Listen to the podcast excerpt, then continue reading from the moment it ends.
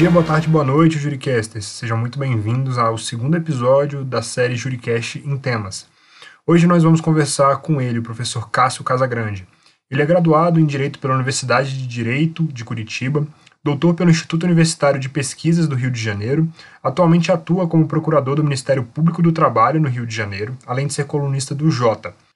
Além disso, ele é amante do direito americano, direito constitucional comparado e amante da SCOTUS. No episódio de hoje, o professor Cássio vai conversar com a gente sobre Bush versus Gore, que se relaciona às eleições dos anos 2000 entre o presidente Bush e o Al Gore, em comparação às eleições de 2020 entre o atual presidente Joe Biden e o ex-presidente Donald Trump. Então, eu espero que vocês curtam muito esse episódio.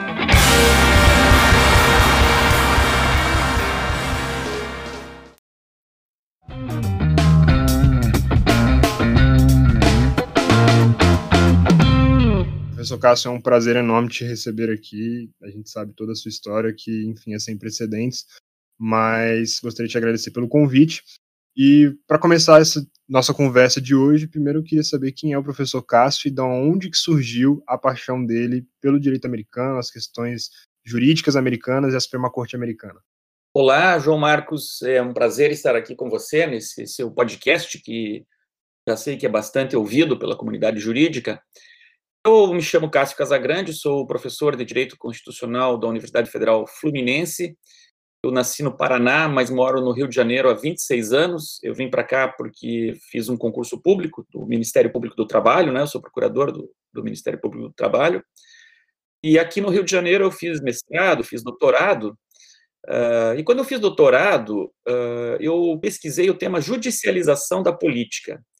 Eu tive a sorte e a honra de ser orientado uh, no meu doutorado pelo professor Luiz Werneck Viana, que, como você deve saber, é um dos precursores e um dos pioneiros no estudo desse fenômeno né, tão é, controvertido, que é o da judicialização da política.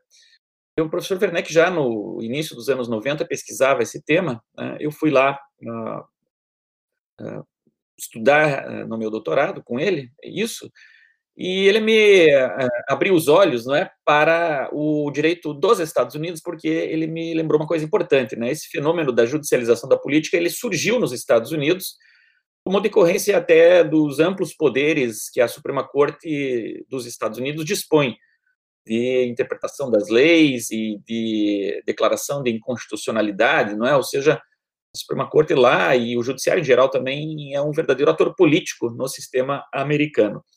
E eu então comecei a fazer alguns estudos né, de direito comparado entre a nossa judicialização, aqui vamos dizer assim, que é o que ocorre lá nos Estados Unidos.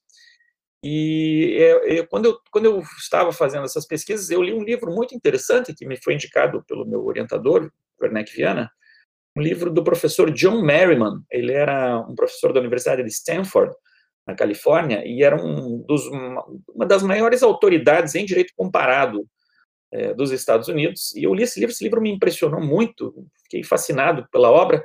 É um livro chamado A Tradição da Civil Law, é? que faz comparações entre a Civil Law e a Common Law, tal como praticada nos Estados Unidos. E quando eu terminei o doutorado, eu uh, convenci né, meu editor lá de Porto Alegre, o Sérgio Fabres, a, a traduzir esse livro. Eu fiz a tradução.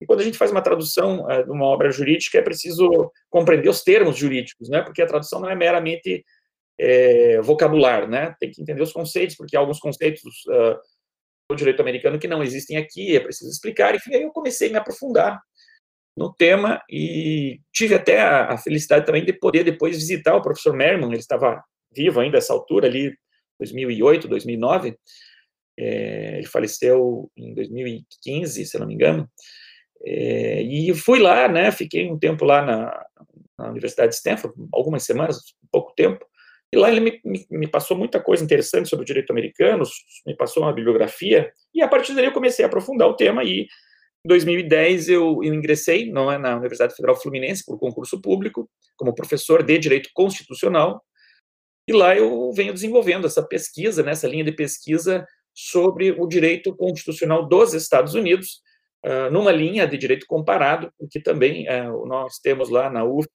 na Faculdade de Direito da UF, né, que é uma faculdade centenária, nós temos lá uma linha de pesquisa no mestrado de direito comparado, né, de direito constitucional comparado, Então, eu tenho trabalhado já há algum tempo com os meus alunos, com os meus orientandos, esses estudos, né, e, em especial, tenho me dedicado muito a estudar a jurisprudência da Suprema Corte, né, tenho escrito alguns artigos sobre isso, e venho acompanhando também né, a evolução do direito americano uh, mais recente, as decisões mais recentes da Suprema Corte. Perfeito, professor. E agora entrando no tema que é realmente o alvo desse debate, que é um dos precedentes da nossa Suprema Corte Americana, é, a gente vai começar falando hoje sobre o caso Bush vs Gore, que é relacionado às eleições de 2000, dos anos 2000. E aí eu acho que para a gente começar a falar sobre isso, a gente precisaria contextualizar um pouco, né? Então, eu acho que talvez fosse interessante conversar primeiro sobre o cenário político da época, né? A gente estava vindo do, de uma era dos democratas, é, depois de dois mandatos do presidente Clinton, e logo após isso veio as eleições em que Bush, que era governador do Texas, é, concorreu contra o Al Gore, que era vice-presidente, e eu acho que a partir disso talvez seja um bom ponto para a gente começar a esse debate. Certo, vamos tratar exatamente disso, né, do caso Bush versus Gore, uh, que é um uma das decisões mais controversas da Suprema Corte, caso que foi julgado no ano de 2000.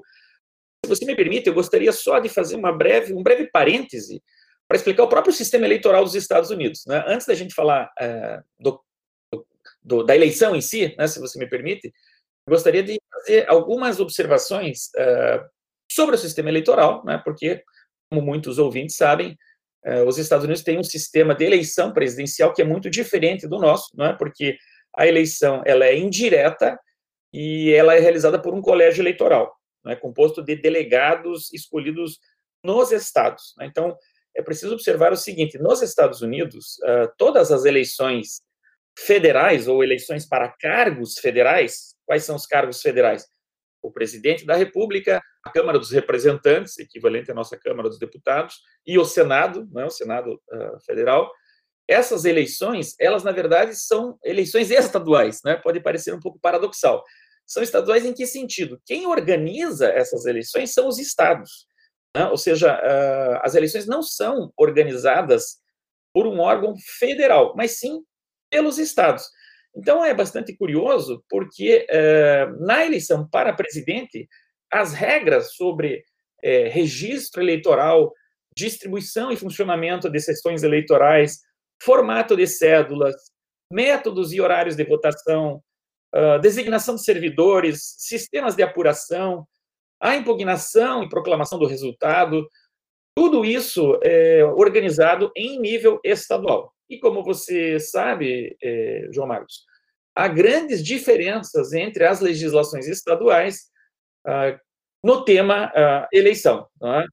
É, há, há, poucas leis federais que cuidam ah, do tema eleição. É, basicamente, ah, as leis federais vão tratar de financiamento eleitoral, vão tratar de algumas regras uh, antidiscriminação, uh, uh, legislação que data ali de 1965, né, o Voting Rights Act, que foi uh, instituída justamente para evitar aqueles problemas de discriminação racial que havia no, no registro eleitoral, que todos conhecemos bem.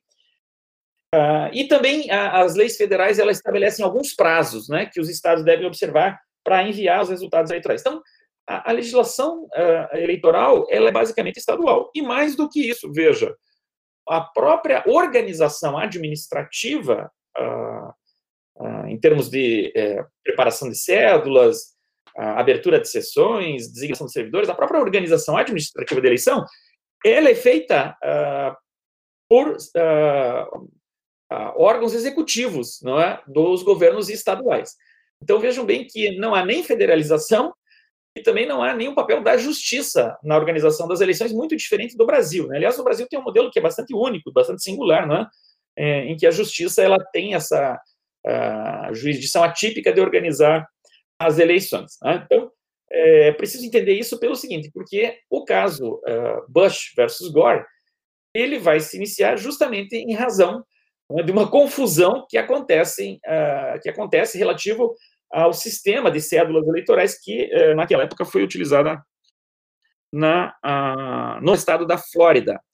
Mas, como você disse, né, para entender isso também é necessário uh, compreender o contexto político daquela eleição. E como você observou muito bem, é, o Bill Clinton, que era um presidente do Partido uh, Democrata, né, uh, exerceu ali nos anos 90 dois mandatos uh, consecutivos. ele, no primeiro mandato, estava com muita popularidade, foi um período de crescimento econômico nos Estados Unidos. Ele também tinha muito carisma, tanto que foi reeleito, não é? Teve o primeiro mandato, foi reeleito em 96. Ele começou o primeiro mandato em 92, foi reeleito em 96 mas o segundo mandato dele foi muito tumultuado por conta de um episódio, de um escândalo sexual uh, e acusações de assédio que ele começou a sofrer, especialmente eh, de uma moça chamada Mônica Levinsky, né, que era uma estagiária da Casa Branca e que alegou que havia tido lá relação sexual com ele na própria no próprio salão oval né, da Casa Branca. E ele negou isso, depois uh, houve uma prova de que de fato isso tinha acontecido, e na verdade ele acabou sendo processado por perjúrio, não é? que é um crime de mentir em juízo. Ele também teve outros problemas lá no estado natal dele, né, no Arkansas, porque quando surgiu essa denúncia da Mônica Levinsky, uh, outras uh, mulheres que haviam trabalhado com ele lá no, no governo estadual, quando ele era governador, a Paula Jones, por exemplo, né, acusou ele também de abuso sexual, enfim, ele se enrolou todo né, em vários processos e uh, isso suscitou um impeachment. Né, os republicanos uh, abriram um processo de impeachment. Uh, houve investigações, designação do comitê especial, mas como a economia ainda continuava relativamente bem, ele se safou, né, a, a, a Câmara não aprovou né, o pedido de impeachment, e isso, no entanto, desgastou muito a imagem dele perante o eleitorado, e ele chegou muito fraco né, no final do mandato, o que prejudicou a candidatura uh, do candidato do Partido Democrata, o Albert Gore, né, ou Al Gore, como é mais conhecido. E uh, ele enfrentou nas urnas, nessa eleição no ano de 2000, o, o, Bush, né, o George Bush filho, né, porque o George Bush pai tinha sido presidente exatamente antes uh, do Bill Clinton. Uh, o George Bush filho era uh, governador do Texas, né? E uh, lançou-se então contra o Al Gore. O Al Gore é do Tennessee. Né? E essa eleição foi muito acirrada, né? Muito acirrada porque é, justamente o eleitorado estava muito polarizado, muito dividido. É, alguns é, não gostavam muito da figura do Bill Clinton por conta desses envolvimentos, né? No, nos casos de assédio sexual e e houve também outros problemas, né? Ele, o casal Clinton mesmo sofreu acusações de corrupção também, de, de se aproveitar do cargo lá para uns investimentos é, duvidosos, imobiliários, enfim. É, isso não vem ao caso, mas o fato é que estava muito dividido o eleitorado, apesar do governo dele ter sido considerado um bom governo do ponto de vista da economia. É, o fato é que né, as pesquisas de opinião, às vésperas da eleição, não conseguiam indicar ali é, um vencedor, embora nessas pesquisas de opinião, no voto popular, houvesse ali uh, uma certa vantagem do Al Gore, que era o candidato, como nós vimos, do Partido Democrata. Né? E chegou é, ao dia da eleição, que nesse, nesse pleito foi o dia 7 de dezembro. Né? É bom lembrar o seguinte, que é, nos Estados Unidos, é, em geral, a eleição acontece na segunda terça-feira é, do mês, não é? Então não existe um, um dia fixo uh, de eleições, mas uh, em geral, acontece ali hum, entre o começo e meados do mês de novembro. Né? dia, a eleição caiu é, no dia 7 é, de dezembro, e eu estou lembrando aqui a data não apenas é, por um apego excessivo, não é, vamos dizer assim, a história, mas porque as datas são importantes no processo que vai acontecer. E é, quando terminou né, o, o, o dia das eleições, começou-se a fazer as apurações em todos os estados. Então, repare que as apurações são feitas pelos estados e nos estados. E lá também é, é, é bom lembrar, né? Existe uma regra chamada the winner takes all, né? O que, que é isso? Significa que o candidato presidencial que é, consegue mais votos no estado, ele vai levar todos os votos dos delegados uh, que serão indicados nas convenções estaduais, né? Porque se trata de um colégio eleitoral, eleição indireta. É, na verdade, é, o que se disputa é quem foi o vencedor no Estado. E o Estado vai votar nesse vencedor, né? Foi a fórmula que eles adotaram lá na Convenção da Filadélfia, na Constituição. Uh, que muitos questionam, né, como talvez antidemocrática para os padrões atuais, mas o fato é que é, esse sistema está aí dificilmente vai ser é, mudado. Né? Então, quem uh, vence em um Estado leva todos os votos. E, à medida em que a apuração uh, foi prosseguindo, nessa ocasião, os votos foram sendo levantados e, quando chegou ali no final da noite, você percebeu que havia uma, uma pequena vantagem para um dos candidatos, mas que o que determinaria o resultado da eleição seria a, Flórida, né? porque a Flórida tinha lá torno de 40 delegados e quem uh, levasse esses 40 delegados da Flórida levaria a eleição. E uh, uh, todos os estados já tinham terminado a apuração, menos o estado da Flórida, né? então podemos imaginar ali a agonia que foi essa noite, porque não havia muita certeza até que, inclusive, as, as, as empresas né, de comunicação, os jornais, as televisões, é, haviam, feito, haviam feito pesquisas de boca de urna e alguns davam a vitória na Flórida para o Bush, outros para o Gore, outros o empate técnico, não é? é, é eles chamam lá aquela expressão, né, too close to call, né, ou seja, está apertado demais para que se saiba o vencedor. E quando as autoridades eleitorais é, apresentaram né, os números, é, veja você que é, em um eleitorado de 5 milhões e 825 mil eleitores, ou seja, quase 6 milhões de eleitores, uh, o George Bush, nessa primeira apuração, foi declarado vencedor com uma vantagem de 1.784 votos, né? ou seja, 0,03 né, uma vantagem ali insignificante, mas de todo modo, né, a, a, a notícia foi divulgada de que Bush havia vencido. Uh, é curioso que o próprio Gore recebeu essa notícia e, uh, como é praxe nos Estados Unidos, reconheceu a derrota e fez um telefonema ao Bush, né, dizendo: olha, parabéns, né, você venceu e preparou até lá um, um, discurso para os eleitores dele lá no Tennessee, é, em Nashville, se não me falha a memória, quando ele iria reconhecer publicamente, né, perante é, o eleitorado dele, os seus eleitores e os seus militantes, é, a derrota, agradecer a participação, etc. Né, aquela formalidade que também acontece lá.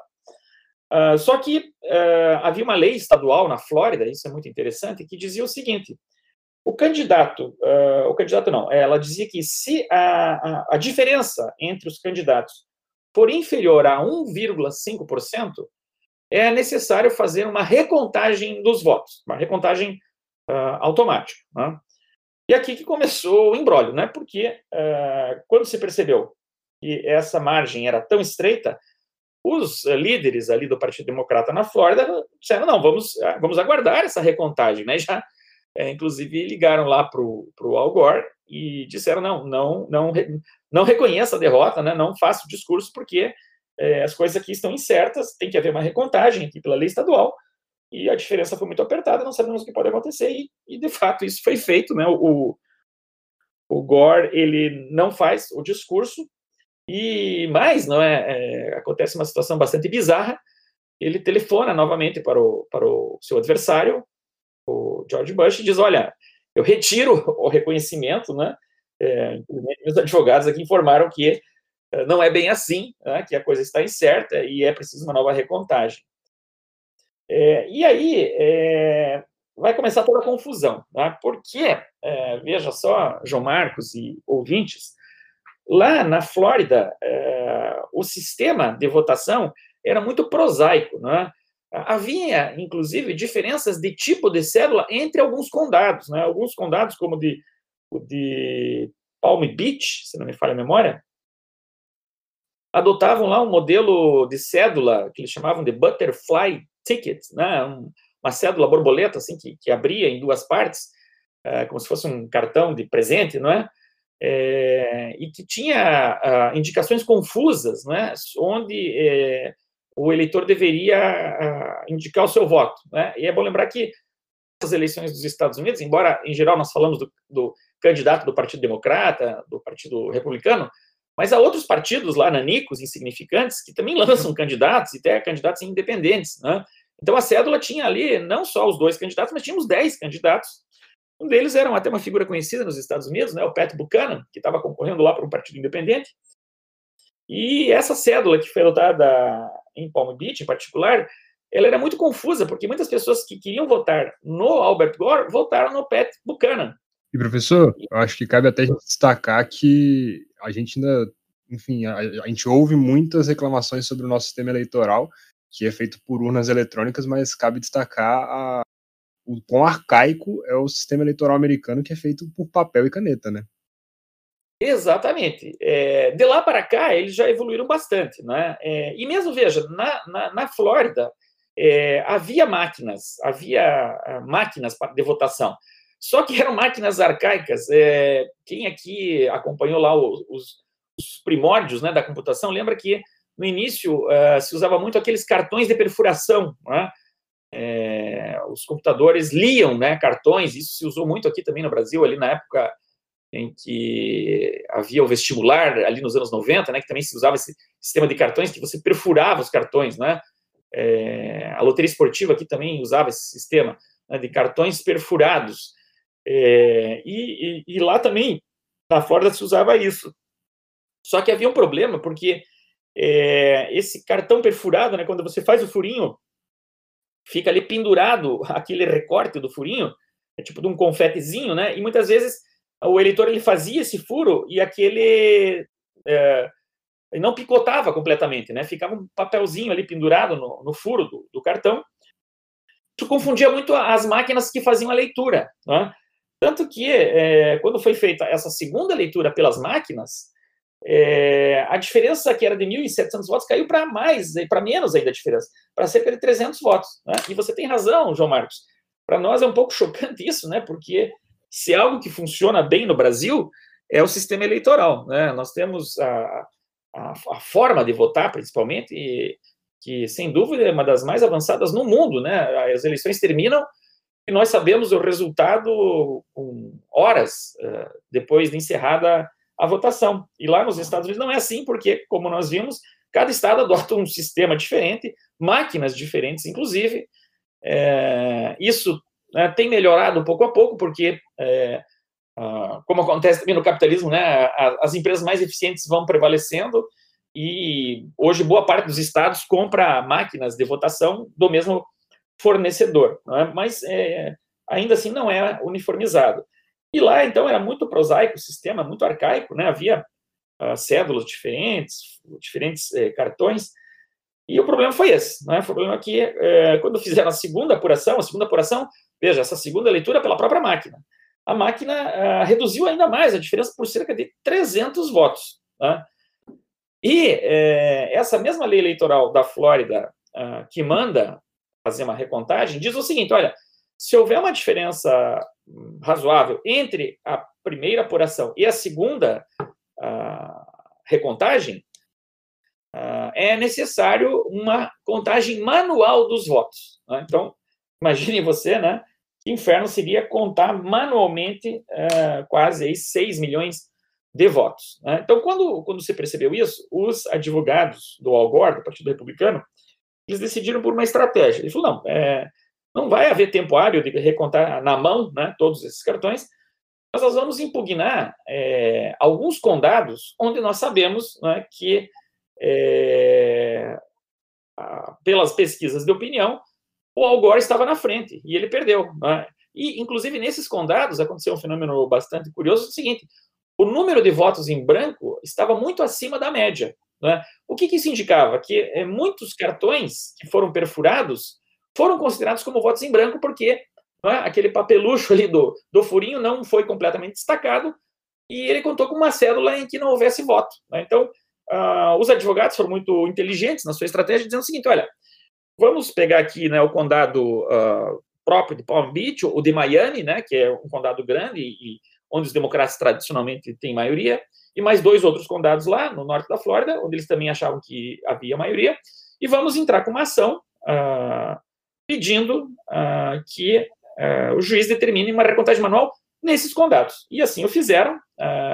Isso, né, quando a questão foi judicializada, despertou ali uma preocupação muito grande no Partido Republicano, que já contava com a vitória, e eles também, por, por sua vez, é, decidiram também é, judicializar, não é? Mas só que eles ajuizaram uma ação na Justiça Federal, a Justiça, a ação dos advogados do Partido Democrata foi na Justiça Estadual, eles ajuizaram a ação na Justiça Federal, alegando violação da Constituição,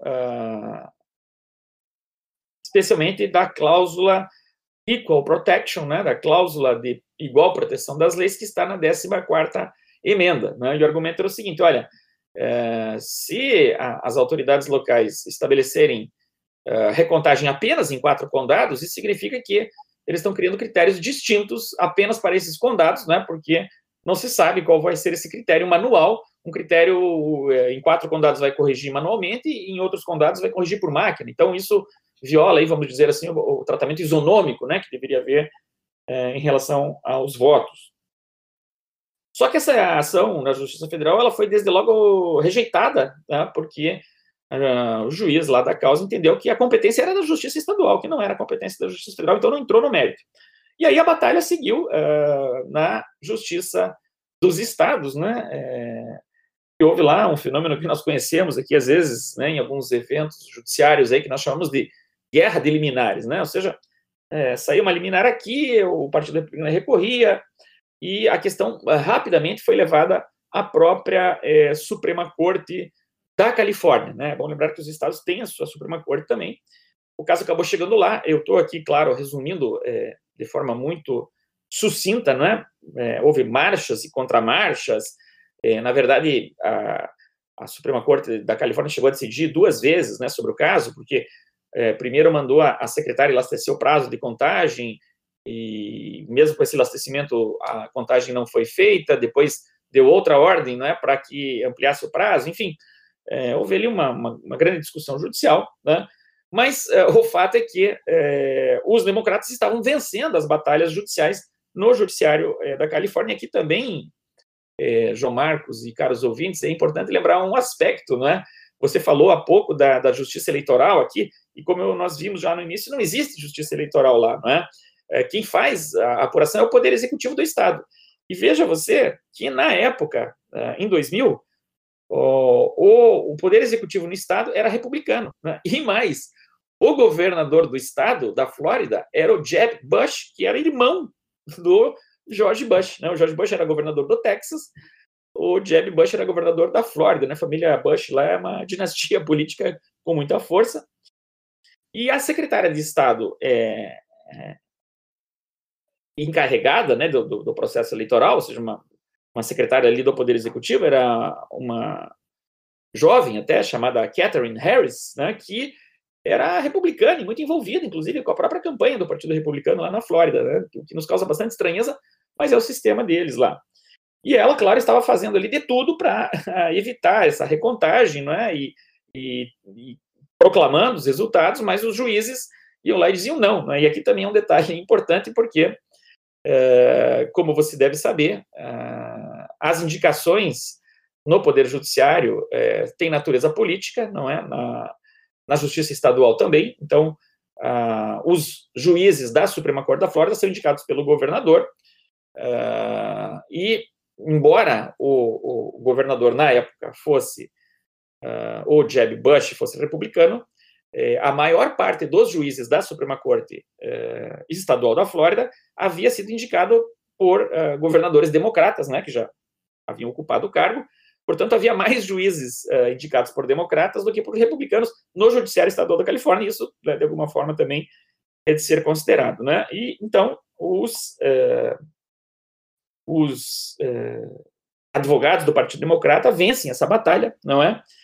Uh, e aqui é bom lembrar o seguinte, né, que nós já estávamos aí, quando a, a, Suprema Corte toma essa decisão, nós já estávamos no fim do mês de novembro. Lembrem né, que eu disse que a eleição aconteceu é, no dia 7 e já estava ali é, terminando o mês de novembro, né, e ninguém sabia nos Estados Unidos quem era o novo presidente, né, ninguém sabia no mundo. Isso causou até um certo constrangimento né, nos americanos, que gostam muito de se autoproclamar a maior democracia do mundo, mas estavam passando essa vergonha, né, de não não saber precisar quem havia sido eleito presidente, né, algo que nunca tinha acontecido antes. E aí sim, né, então, é, depois disso, o caso vai, é, de fato, tomar outro rumo, né? porque uh, quando uh, os republicanos percebem a derrota uh, na Justiça do Estado da Flórida, eles decidem recorrer à Suprema Corte e assim o fazem. E agora entrando nas questões mais internas da, da dessa judicialização da política, é, levado à Suprema Corte, talvez fosse interessante a gente comentar sobre as questões internas, né? Porque a gente tinha lá dentro por exemplo, a Justice O'Connor, que enfim, era veementemente declarada é, republicana. Então, sobre esse tema, o que o senhor teria a adicionar sobre isso? Sim, é muito boa essa tua pergunta, pelo seguinte, é, tem a ver também com o próprio, uh, com a própria disposição, vamos dizer assim, não é, da Suprema Corte em é, intervir em questões eleitorais. Né? Eu disse a você uh, que não existe justiça eleitoral nos Estados Unidos, de fato não existe, mas isso não significa que as eleições não sejam judicializadas, né? ou seja, que não haja disputas que acabam no judiciário. É, e aqui, veja, João Marcos é, e caros ouvintes, é o outro lado da moeda, não é? Porque é, se nós temos aqui é, uma certa vantagem, não é, de uma administração das eleições mais moderna do que nos Estados Unidos. É, de outra parte, né, nós temos um ponto fraco que é uma judicialização excessiva, né? ou seja, a justiça eleitoral aqui também exerce a função jurisdicional de disputar, né, de, de disputar não, de, de resolver conflitos das eleições, e isso às vezes acaba gerando o que eu chamaria de uma intervenção excessiva uh, da justiça eleitoral no processo eleitoral, não é? Por exemplo, impugnando candidaturas. Uh, é um caso de 1849, mas é um caso muito importante uh, da jurisprudência americana, que criou a chamada doutrina das questões políticas, né? segundo a qual os juízes não deveriam pronunciar-se em matéria de eh, disputa eleitoral.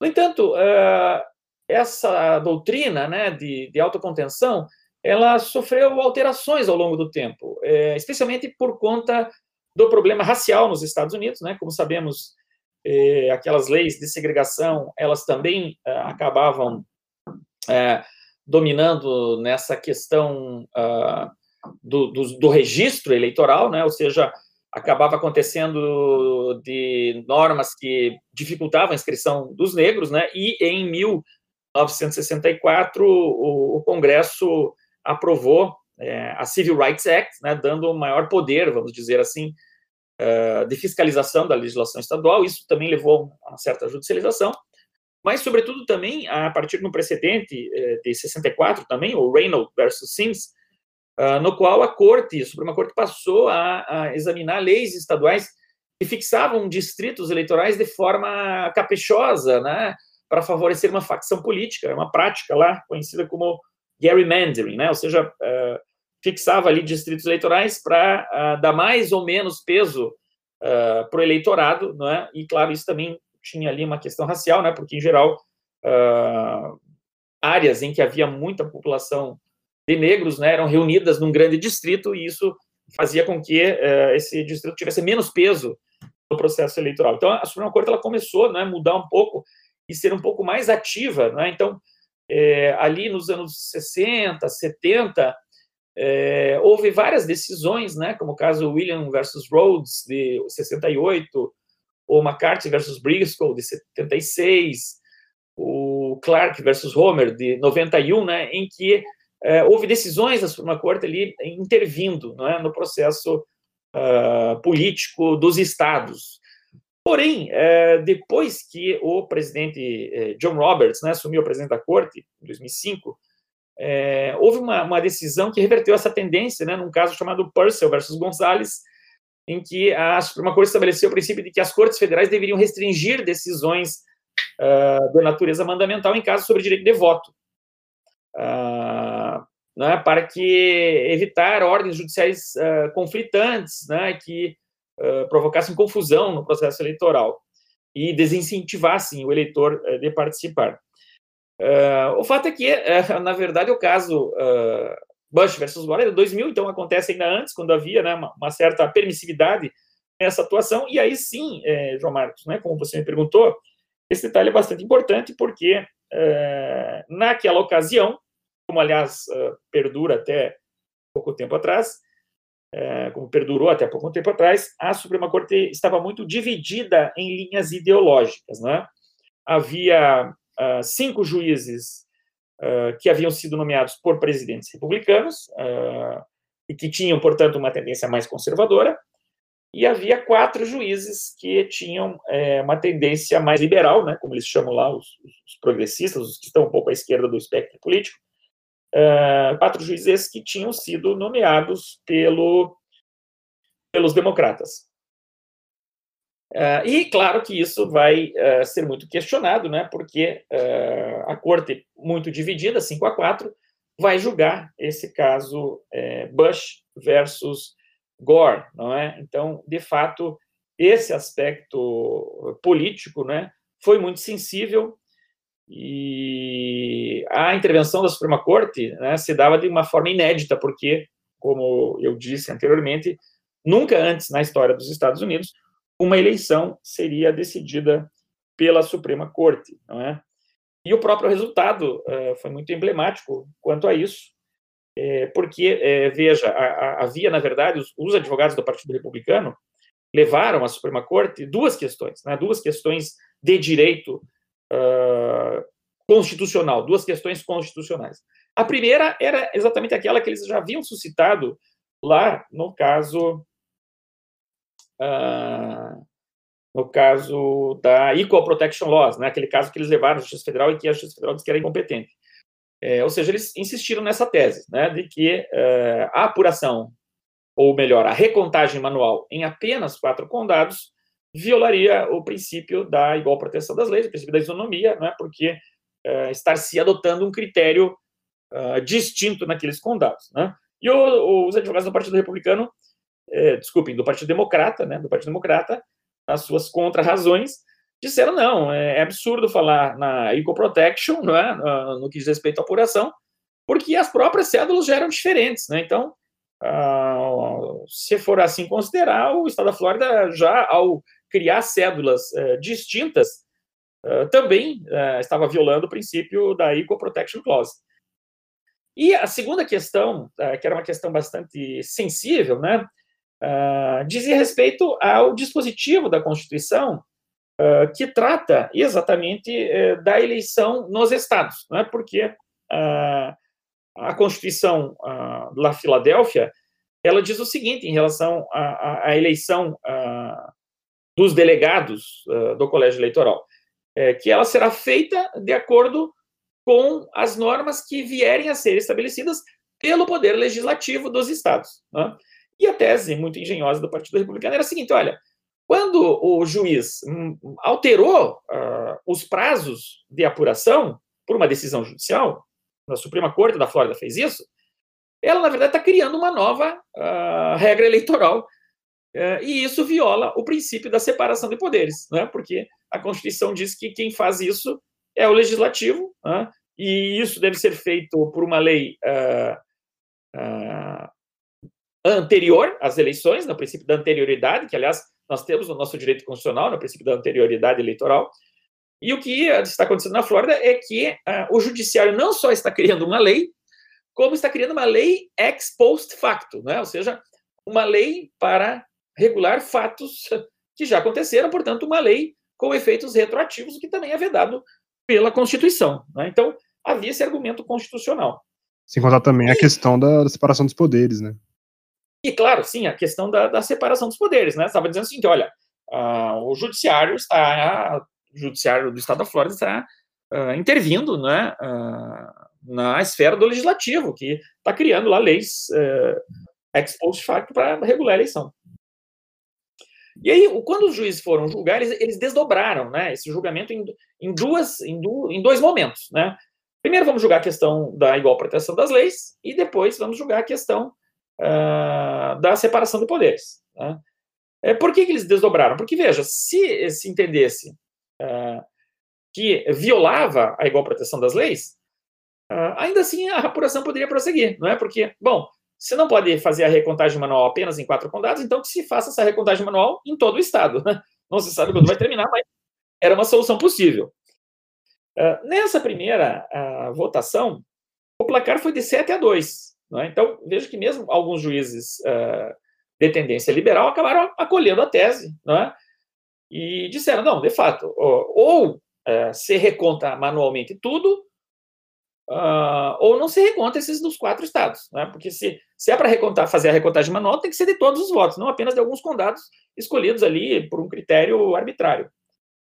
Uh, mas é, é, restava a questão, não é? Bom, uh, é possível fazer uma recontagem então de todos os votos e haveria necessidade de, de eh, havia essa questão antecedente que foi estabelecida, mas ainda assim não resolvia de todo o problema porque havia essa alegação da violação da separação de poderes né, que era, tinha, uh, diz respeito a, basicamente à data. Né, ou seja, uh, é possível que a justiça lá está, fixe outra data para proclamar o resultado, e aí sim, né, aí que veio o drama, vamos dizer assim, é, porque a corte ficou dividida em cinco votos a quatro. Né, cinco juízes entenderam que, uh, de fato, havia violação ao princípio da separação de poderes e que isso era uma lei ex post facto, e quatro juízes uh, não acolhiam esse argumento e pretendiam que a apuração prosseguisse. Né? E né, o drama vem do fato de que cinco juízes indicados pelo Partido Republicano decidiram a favor do Partido Republicano e quatro juízes uh, que eram indicados por presidentes democratas decidiram a favor do Partido Democrata. Então, é, é claro que você pode uh, argumentar, não é, as razões jurídicas e são muito consistentes de um lado e do outro, mas o fato é que o público, né, especialmente o público que não é versado em direito, o público não quer saber das filigranas jurídicas e recebe a notícia não é, de que a decisão das eleições foi decidida por 5 a 4 linhas bastante partidárias, e isso, é, como é de se imaginar, caiu muito mal não é, na opinião pública e foi muito ruim para o prestígio e a autoridade da corte. Né? Talvez até por isso, é, logo depois, em 2006, a partir desse princípio Purcell, aí, né, desse caso Purcell, é que a Suprema Corte tem evitado né, intervir aí na área das eleições nos Estados Unidos. Perfeito, professor. Vamos entrar agora no nosso segundo paralelo. Então, exatamente 20 anos depois de toda essa confusão, esse completo é, jogo político junto com o jogo judicial, a gente teve ano passado as eleições dos Estados Unidos, onde o, o ex-presidente Trump concorreu com o atual presidente Joe Biden, e ocorreram também questões relacionadas à recontagem de votos, a, como diria o, o ex-presidente Trump, stop the count, então paragem de contar, parar de contar os votos.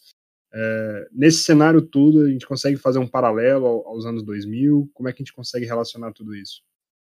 Sim, é, veja, João Marcos, ouvintes, havia um temor muito grande né, de que é, se repetisse esse episódio é, lá nos Estados Unidos, especialmente porque também as pesquisas eleitorais não é, apontavam grande polarização não é, e apontavam é, que haveria essa diferença mínima não é, entre os candidatos. Não é, e, e, como você sabe muito bem também, é, lá nos Estados Unidos, em geral, não é, há alguns estados ah, que historicamente votam para os republicanos e há outros estados que historicamente votam para os democratas. Né? E há aqueles em que é, uma hora ganham os democratas, uma hora ganham os republicanos, é o que eles chamam de swing states, né? ou seja, uma hora vai para lá, outra hora vai para cá.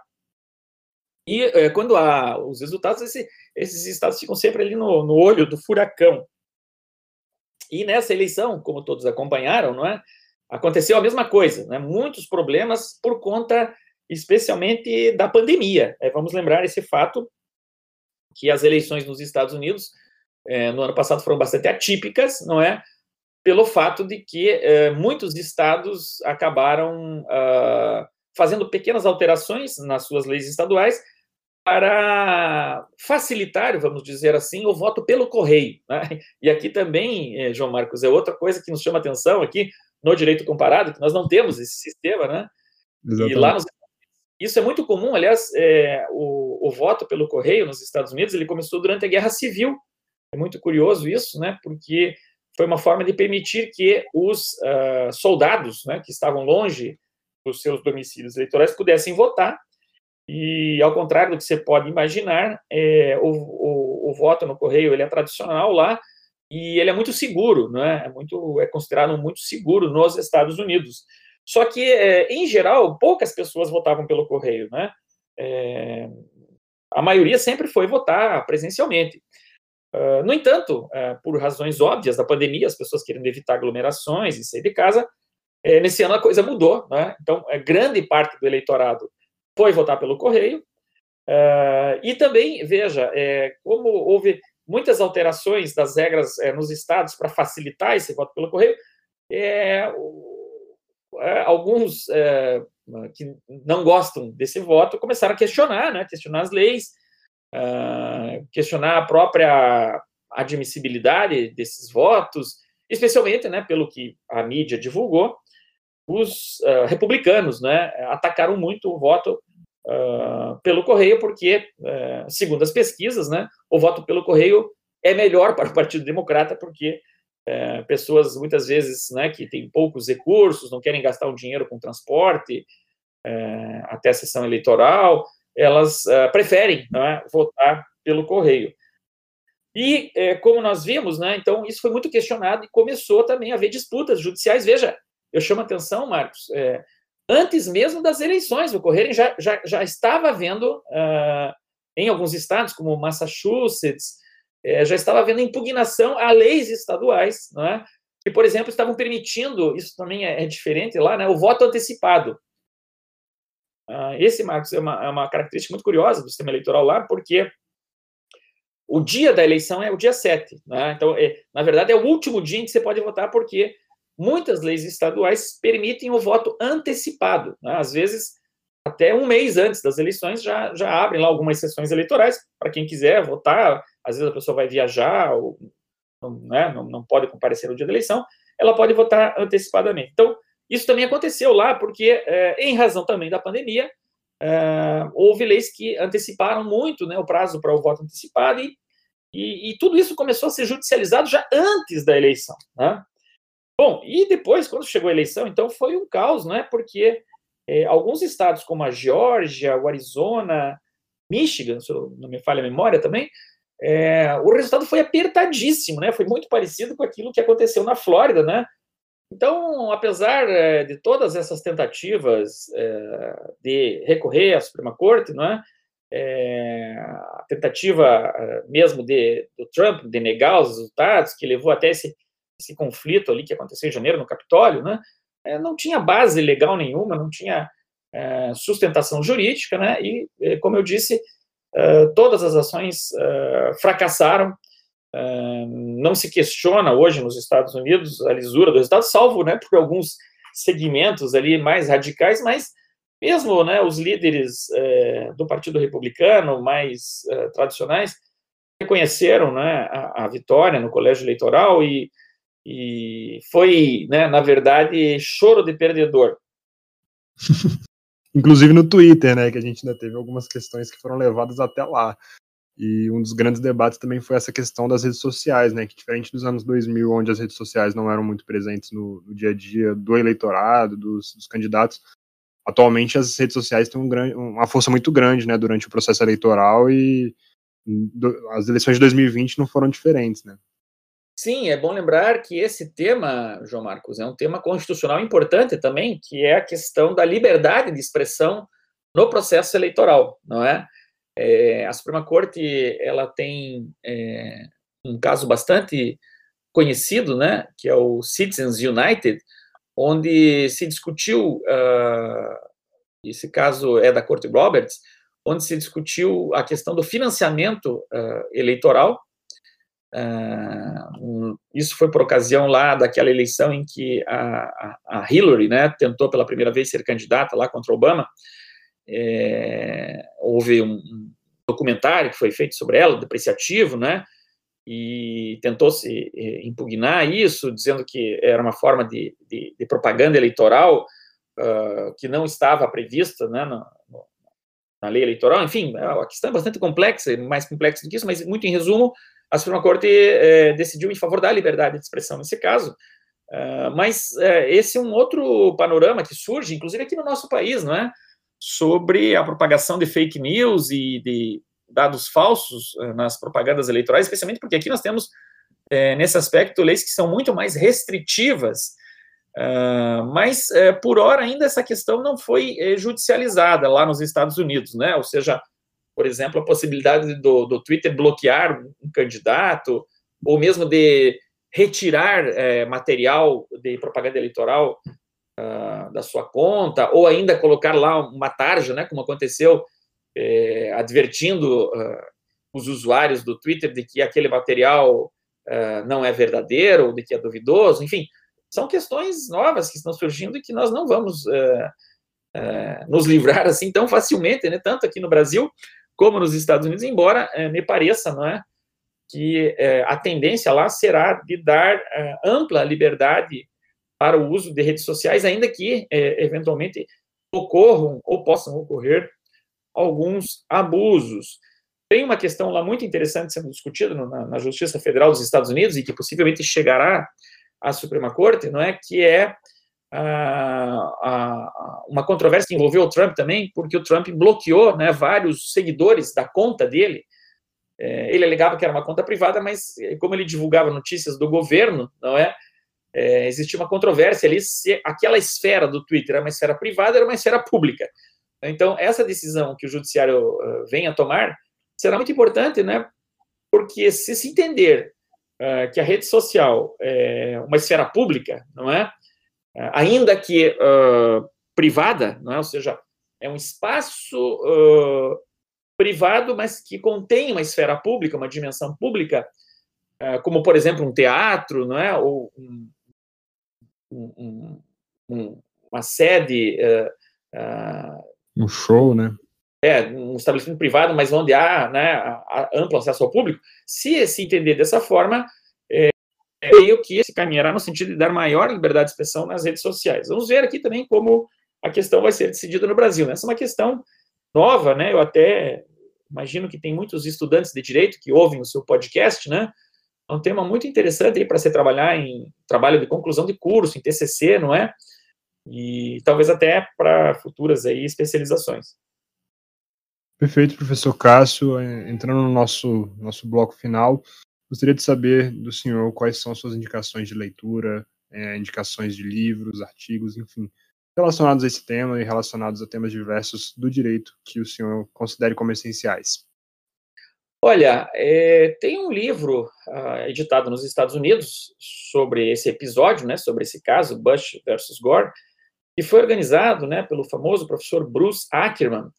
Uh, é, na verdade, ele é o organizador do livro, então uh, é muito interessante porque há vários juristas né, que escrevem artigos sobre esse caso, né, como Mark Tushner, Lawrence Tribe, Pierre Sunstein, uh, Jeffrey Rosen, uh, Owen Fies, enfim, uh, um livro muito bom, né, com vários artigos, é, que foi editado, se não me falha a memória, ali alguns anos depois é, do caso, né, que é, em, está em inglês, evidentemente não foi traduzido, mas se alguém quiser aprofundar esse caso, é o que eu recomendo. É, eu escrevi dois artigos também, é, João Marcos, no, Jota, né? Fazer uma propaganda aqui, porque eu sou colunista do site Jota, tem uma coluna lá que eu escrevo toda segunda-feira é, sobre temas variados do direito, mas é, eu escrevo muito sobre o direito americano e sobre política americana também, sobre coisas que estão acontecendo nos Estados Unidos, que eventualmente têm repercussão jurídica. Eu escrevi dois artigos que podem interessar aí aos ouvintes que tem curiosidade sobre o tema, né? É, um desses artigos é, saiu no Jota no dia 26 de outubro. O título é 10 pontos para entender o sistema eleitoral americano. Na verdade, eu fiz aqui um, um apanhado, um resumo, né, é, das, dos principais aspectos é, jurídicos do sistema eleitoral dos Estados Unidos. Então, quem tem curiosidade pode ir lá ver. Né? E também uh, escrevi um artigo uh, que foi um pouco antes da eleição, né, um pouco antes da eleição, é, esse artigo foi publicado no dia 19 de outubro do ano passado, e o tema do título é Eleições nos Estados Unidos, dois pontos, haverá um novo Bush versus Gore, né? Eu indagava ali se poderia acontecer algo semelhante, mas esse artigo é interessante porque eu faço um histórico uh, sobre uh, o caso uh, Bush versus Gore e faço até um histórico da própria jurisprudência, né, em matéria de disputas eleitorais, inclusive alguns casos que eu mencionei aqui estão referidos lá. É, o Jota, para quem não conhece, é um site de notícias jurídicas, né, que eu, aliás, considero como o melhor site de notícias jurídicas, e é, ele é, pode ser localizado no www.j.info. Ah, e também, João Marcos, existe um filme sobre o episódio, né? Não poderia deixar de, de mencionar. É um filme feito em 2008, se chama Recontagem, Recount. É um filme muito bom, não é? Que tem no elenco Kevin Spacey, né? Um baita ator. É, hoje está em desgraça aí por conta também de escândalos sexuais. Kevin Mas, Spacey, se eu não me engano, é o do House of Cards, correto? Exatamente, é o ator que faz o House of Cards, né? O, fez também um grande filme, Beleza Americana, né? E ele, ele nesse filme ele interpreta o, o, o advogado, né? Ali o, o advogado que comanda é, toda a equipe do Partido Democrata na Flórida, né? Que desesperadamente tenta obter essas recontagens. O filme é muito interessante. E tem também uma outra grande atriz uh, que é a Laura Dern, né? Uma atriz uh, uh, premiada, né? Com Oscar e que faz o papel da Catherine Harris, né? Que era a secretária de governo ali é, que estava fazendo tudo para não uh, seguir com a recontagem. Então é um filme muito tenso e para quem gosta né, desses filmes é, de tribunal é, é, bastante interessante. Inclusive mostra né, o julgamento na Suprema Corte uh, com alguns atores até parecidos com os juízes da Suprema Corte interpretando né, os, os juízes que lá estavam. Esse filme ele pode ser é, baixado no streaming, né? Tem na, eu vi que tem na HBO ou HBO, como preferirem, é, vale realmente a pena. Um bom filme. Perfeito, professor. E além dessas, desses artigos específicos, se quiser também fazer alguma promoção das suas outras obras, que eu sei que não são relacionadas a esses temas, mas eu sei que são tão grandiosas quanto, fique à vontade, pode também comentar. Olha, eu agradeço aí os teus elogios, né? Eu estou até você falando isso aí, eu me lembrei do voto do Gilmar Mendes aí no, no julgamento dessa semana, né, falou que ninguém pode se achar o ó do Borogodó, né, então vamos aqui calçar as sandálias da humildade, né, eu, na verdade, é, eu indicaria, João Marcos, uh, o livro que eu mencionei lá no início, quando eu falei, né, sobre as minhas pesquisas iniciais do direito americano, que é o livro que eu traduzi, né, que é o livro do professor John Merriman, se chama A Tradição da Civil Law, uh, é uma edição da editora Sérgio Fabres, lá de Porto Alegre, aquela editora que tem os livros de capa verde, é, e também, é, como eu disse, eu escrevo no Jota. Ano passado eu lancei uma coletânea dos meus artigos que tratam de direito dos Estados Unidos. É, evidentemente que não se trata de uma obra científica, né, porque eu escrevo no Jota, Jota é, uma, é, uma, é um órgão de imprensa, e os meus artigos eles têm até um tom de crônica, de ensaio, mas eu reuni muitos artigos que tratam uh, da Suprema Corte, de decisões da Suprema Corte, fazendo comparações com o Brasil, o livro é o nome da coluna, né, que se chama O Mundo Fora dos Autos, e é da editora é, daqui do Rio de Janeiro, a Lumen Iuris.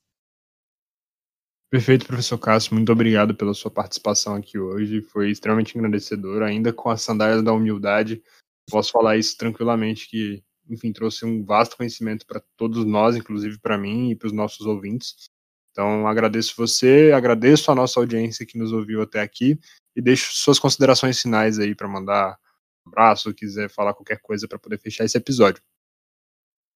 Olha, João Marcos Pedra, eu agradeço muito o convite que você me fez. É, fiquei muito feliz de participar do seu podcast. Desejo longa vida para ele e faço uma saudação especial aí a todos que nos ouviram e, quem sabe, possamos nos encontrar é, no futuro para debater outros temas do direito, do direito americano ou mesmo do direito brasileiro.